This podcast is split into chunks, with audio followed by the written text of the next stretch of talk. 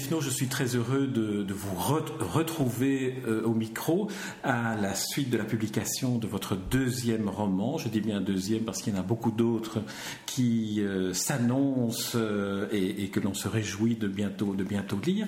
Alors, votre premier roman s'appelait Comme des larmes sous la pluie. Il vient d'être publié en livre de poche. Mhm. Et comme j'ai l'habitude de le dire, il y a deux consécrations pour un écrivain, la Pléiade et le livre de poche. Donc, vous avez déjà la première. quel, effet, quel effet ça fait euh, pour un, pour un écrivain débutant de se trouver dans, dans cette collection mythique? C'est euh, que du bonheur, évidemment, parce que c'est d'abord effectivement une certaine reconnaissance. Euh, de mon travail ou d'une qualité euh, reconnue pour le premier roman comme Des larmes sous la pluie. Donc ça, sur le plan, j'ai envie de dire, euh, professionnel, c'est assez formidable. Ensuite, ça donne la possibilité à, ce roman d'avoir une seconde existence. Hein, puisque les, grands formats, on le sait, ont, une durée de vie relativement réduite. Euh, et puis enfin, alors que les, oui, alors que les, livres de poche sont, restent beaucoup plus longtemps euh, sur le marché. Puis enfin et surtout, euh, être, euh, être publié en livre de poche, c'est quand même la possibilité d'être lu par des gens qui n'ont peut-être pas ni les moyens ni l'envie de consacrer un, aussi gros budget à, l'achat d'un livre et, euh, et, on peut tout à fait les comprendre, surtout pour le moment. Euh, donc voilà, c'est la possibilité d'être lu de façon très, très démocratique et par un plus grand nombre et ça me fait très très très plaisir. Alors j'aimerais qu'on revienne à, la genèse de l'écriture de ce premier roman, parce que c'est quand même une aventure euh, inattendue d'être publiée, mais c'est aussi une aventure de se dire un jour, je vais raconter une histoire. Alors est-ce que vous vous souvenez comment, comment s'est passé ce processus-là Vous êtes assise à table dans votre bureau ou dans, dans votre atelier de décoratrice ou de peintre, mm-hmm, puisque vous êtes mm-hmm. aussi décoratrice et peintre, et vous avez écrit les, les, les premiers mots de ce qui allait devenir comme des larmes sous la pluie. Oui, mais c'est-à-dire j'avais écrit d'autres choses, d'autres formes plus courtes, plus légères, euh, des adaptations théâtrales, des nouvelles, des, petits scénarios. Euh. Mais je ne m'étais jamais attaquée à euh, un roman. Ça me faisait peur, j'étais persuadée que j'irais pas au bout, que j'avais pas le temps, avec d'une part la vie professionnelle, d'autre part la vie familiale, j'ai trois enfants, ça prend du temps, etc. Bon bref. Euh, et puis un jour, euh, un peu fatiguée d'entendre des remarques de directeurs de théâtre et de metteurs en scène à qui je proposais parfois euh, à bon escient et souvent en vain des adaptations théâtrales, qui me disaient Oh, c'est formidable, tu écris vraiment bien, mais, il y avait toujours un gros mais derrière, euh, pas de budget, trop de personnages, ou pas assez de personnages, ou trop contemporain, ou pas assez contemporain. Enfin bon, bref, voilà. Et euh, je prenais la première partie de leurs remarques, c'est-à-dire la, partie euh, où il y avait des compliments par rapport à mon écriture. Je, je ne l'enregistrais pas tellement. Je me disais, ok, c'est une façon polie de me, de me dire non. Jusqu'au jour où je me suis dit, dans le fond, ils ne disent peut-être pas ça juste comme ça, peut-être qu'il y a un petit fond de vérité, si j'essayais. Et voilà. Et je me suis lancée. Et trouver l'histoire a été très simple parce que des histoires, j'en ai plein mes poches. Donc euh, celle-là en est une et, euh, et, je l'ai immédiatement euh, imaginée comme une, comme une trilogie en trois, en trois époques. Très, enfin, trois époques qui, sont, qui se suivent. Hein. donc c'est pas tellement que ça, ça s'étend dans le temps, mais c'est une, c'est une, c'est un rythme, c'est une ambiance qui sont très différentes pour les trois, les trois romans. On va, y venir au, roman. Mais j'aimerais qu'on revienne encore à la genèse. Alors, en écoutant ce que, ce que vous me dites, euh, je découvre que vous avez, vous êtes essayé à l'adaptation théâtrale. Et j'aimerais savoir de quelle manière est-ce que le fait d'être aussi comédienne et d'être aussi euh, une, praticienne de l'adaptation théâtrale, même si ça n'a pas donné, donné de suite, dans quelle mesure est-ce que ça a alimenté votre, votre expérience pour l'écriture de romanesque Je pense énormément D'abord dans, le, dans la façon d'aborder les personnages, parce que peu importe que ce soit des personnages de théâtre ou des personnages de roman, ce sont des personnages fictifs euh, à qui on doit mettre différentes couches, on doit, on doit les habiller, on doit les habiller de l'intérieur, de l'extérieur. c'est un petit peu le même travail. En tout cas, moi, en théâtre, c'est toujours ça qui m'a passionné dans les textes, c'est euh, m'approprier le personnage, essayer de comprendre pourquoi il réagit comme ça euh, ou pas. Et, dans l'écriture romanesque, je pense que c'est la même chose. Maintenant, dans la construction générale du roman, je pense qu'aussi avoir été très influencée par ma pratique théâtrale, qui est quand même euh, voilà longue, variée, importante. Je me suis frottée à pas mal de, à pas mal d'auteurs, à pas mal de styles euh, différents, mais avec en général une constante dans l'écriture théâtrale, c'est un certain rythme euh, qui, est, qui, est, scandé en actes. Et je constate, il me semble, que dans mon écriture, cette, ce, rythme-là transparaît, mais de manière euh, assez spontanée ou inconsciente. Je ne sais pas, je, je, ne me dis pas, tiens, là, ça doit. Les, les, les, chaque fois, je dis les actes maintenant. Les chapitres doivent faire 12 euh, pages ou 3. Je ne me dis pas ça à la base, mais il y a un moment où, dans l'écriture de la scène, du chapitre, je me dis, ok, rideau, ça suffit pour cette scène-là. Euh, et ça, je pense que c'est la, la, pratique théâtrale qui, euh, qui s'est un, un, peu imprimée en moi. Et donc là, c'est le rythme. J'aimerais qu'on revienne à la construction des personnages, parce que ce que vous dites est très intéressant. En tant que comédienne, vous devez reconstituer finalement la Bible, comme on dit dans les séries de télévision, mm-hmm. du personnage. Lorsque vous faites le casting de vos personnages romanesques, vous travaillez un peu comme ça? Vous, avez une, vous, connaissez l'histoire de votre personnage avant le moment où il apparaît sous votre plume euh, Enfin, je ne vais pas dire en général, parce que c'est vrai que là, j'ai deux romans qui paraissent, plus d'autres qui sont en écriture. Mais enfin, je n'ai pas non plus une expérience euh, monumentale. Euh, il se fait que pour Comme des larmes sous la pluie et Les murmures de la terre, mon personnage central, qui est Naël, Naël qui devient Nathanaël, mais bon, Naël. Et je l'ai vue, je l'ai vue, c'est une jeune femme que j'ai vue physiquement. Je la connais pas, je ne sais pas qui elle est, et j'espère vraiment pour elle que son parcours personnel n'a rien à voir avec celui de mon héroïne, parce que c'est quand même très très très lourd à porter. Mais toujours est-il que cette jeune femme, je l'ai vue, et euh, elle a complètement alimenté le fantasme de ce, de ce personnage. C'est-à-dire que physiquement, quand quand j'écris, quand, quand, je, quand je fais agir Naël, c'est elle que j'ai en tête, cette jeune femme. Il serait bien étonné, peut-être si elle le savait. Peut-être que je la recroiserai un jour et je pourrais le lui dire. Euh, oui, c'est une personne que vous n'avez jamais rencontrée vraiment. Vous l'avez croisée, vous l'avez vue. Voilà, je l'ai vue. Donc physiquement, je l'ai vue, j'ai entendu sa voix. Euh, elle m'a, elle m'a interpellée.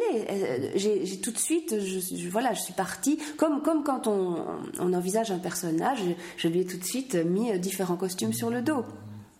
Euh, de manière totalement euh, fantasque. Hein, euh, alors ensuite, étant donné que j'avais la structure, que je savais ce que je voulais raconter, que je voulais parler de de comment on va vers la lumière quand on est né dans des circonstances assez tragiques. Comment est-ce qu'on guérit hein, C'est un peu la résilience, c'est un peu la rédemption, c'est un peu tout ça. Est-ce que vous pourriez, pour ceux qui n'ont pas encore lu le livre, donc on parle maintenant du premier de vos romans, comme des larmes sous la pluie, en faire une sorte de, pitch, c'est-à-dire dire ce que vous voulez bien qu'on sache oui. le, problème de, de, ce roman, donc comme des larmes sous la pluie, pour moi, au niveau euh, du rythme, je l'associerais à une course. C'est un thriller où on court, on court pour découvrir. Il y a, une très grosse zone d'ombre qui s'éclaircit au fur et à mesure.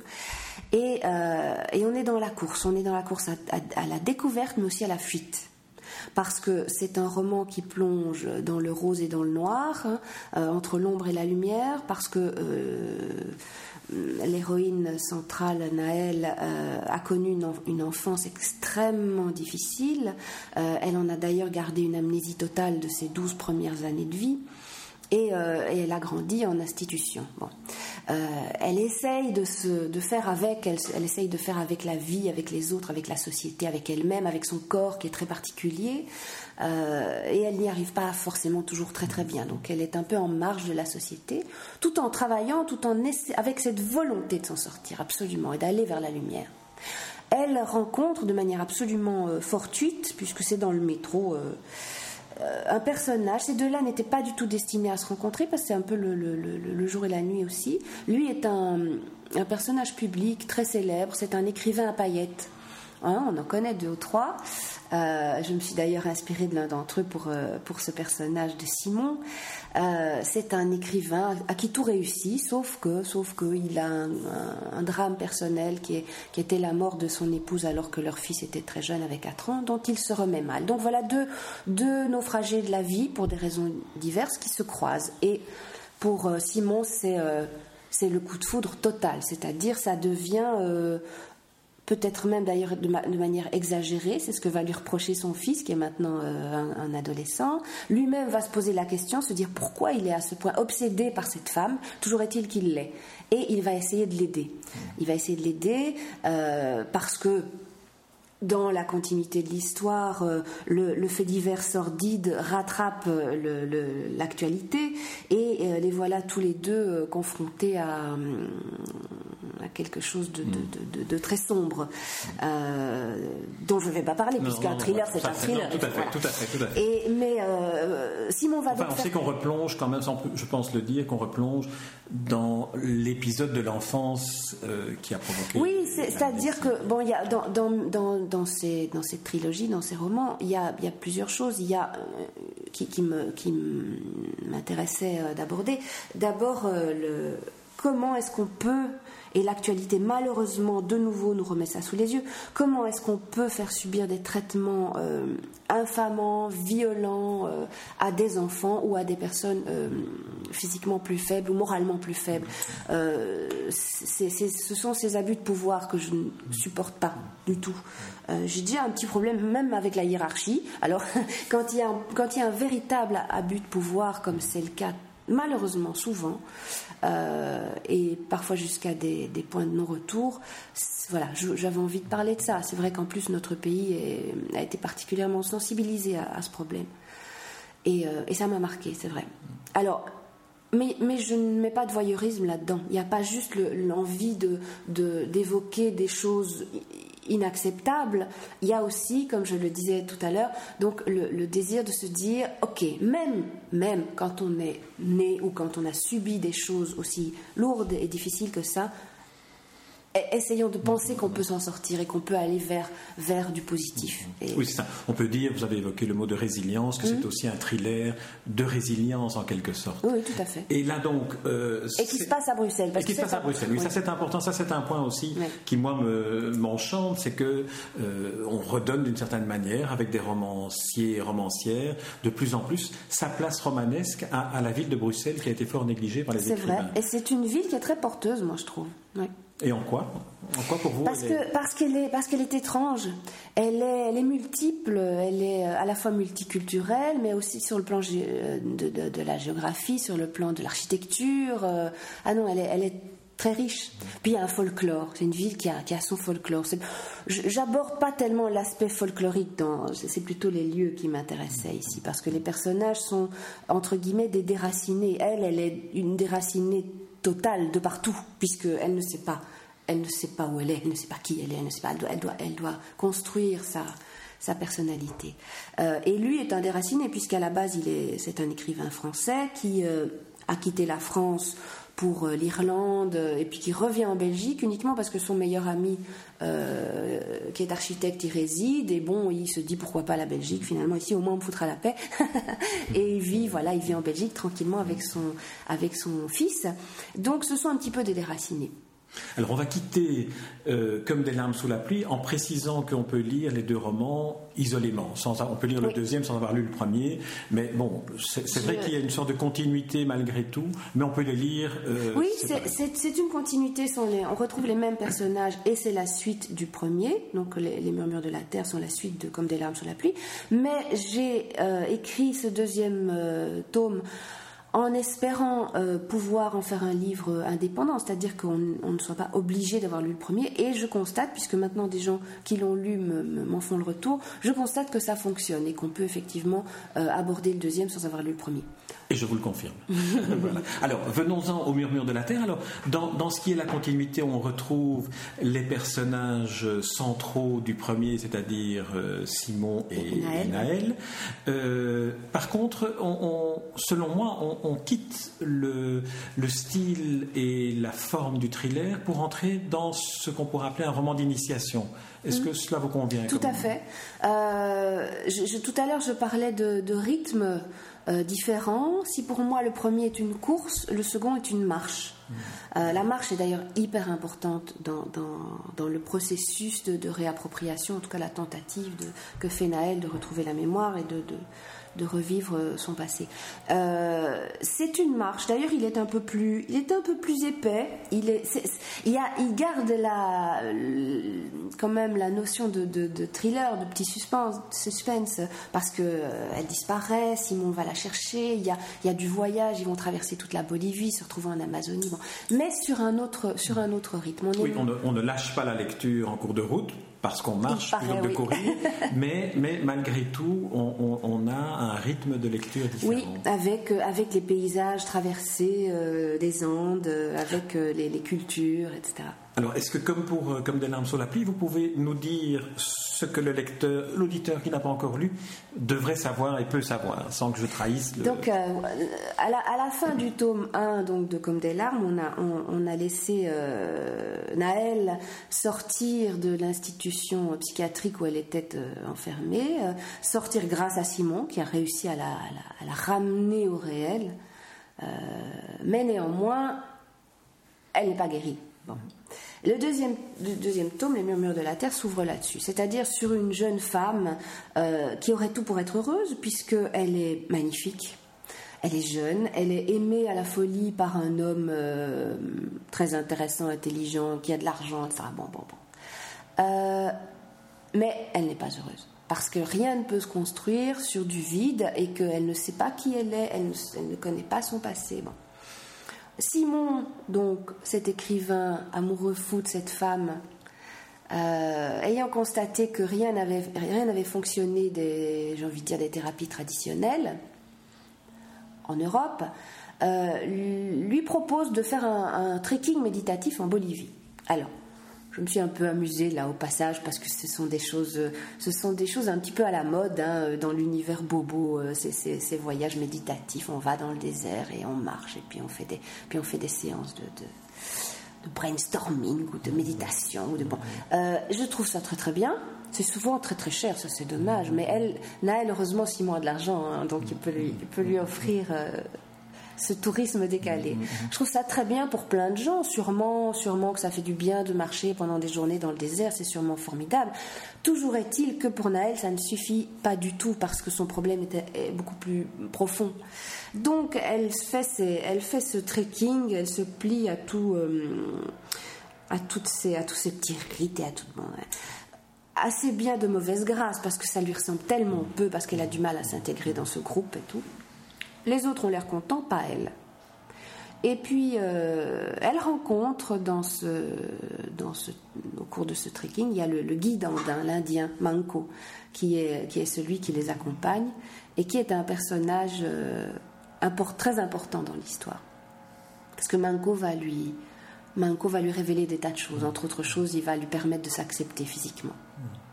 On pourrait dire que s'il s'agit d'un rythme d'initiation, Manco fait partie du rituel ah de passage.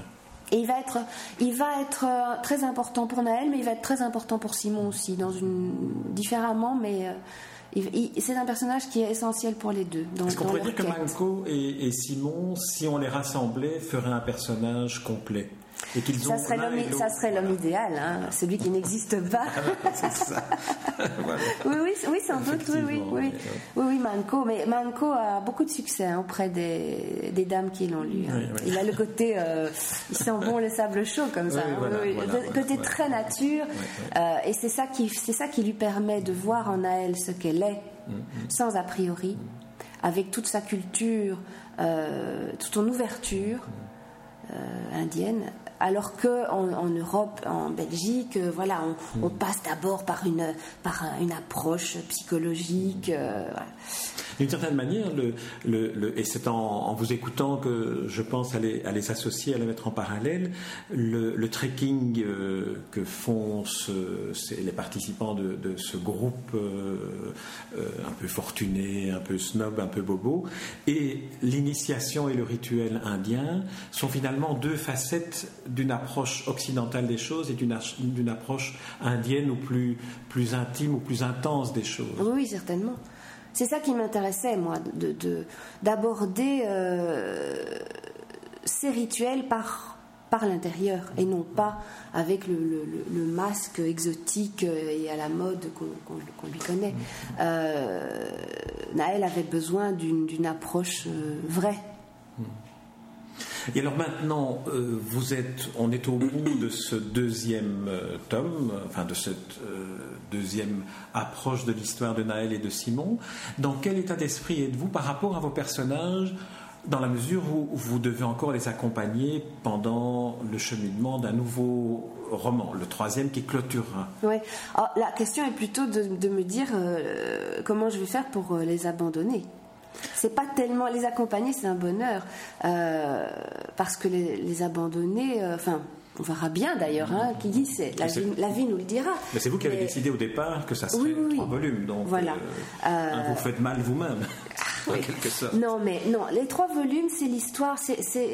J'ai toujours envisagé cette histoire comme, euh, comme une ellipse, hein, comme la, la, mm. forme de l'ellipse. Donc voilà, le troisième tome est celui qui va, euh, qui va fermer la boucle. Mm. Et on retrouve aussi le rythme des trois actes au théâtre. Oui, ah oui. Quelque sorte. oui.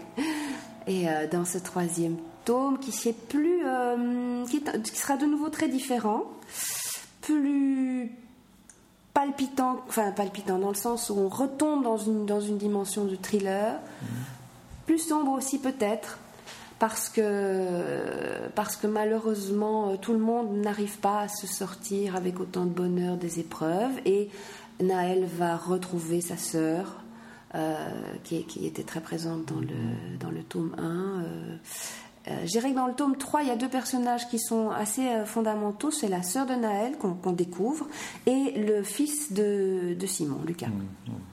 Très bien. Euh, Véronique Beffno, je propose qu'on clôture l'entretien sur euh, ces deux premiers romans ici, en vous invitant, et euh, les, visiteurs d'Espace Livre pourront les écouter en cliquant sur le site, en vous proposant de nous proposer la lecture d'un ou deux passages que vous avez choisis. Et je m'empresse de recommander à tous ceux qui nous écoutent de se plonger dans vos livres, toutes affaires cessantes. Merci, Merci Véronique Beffno.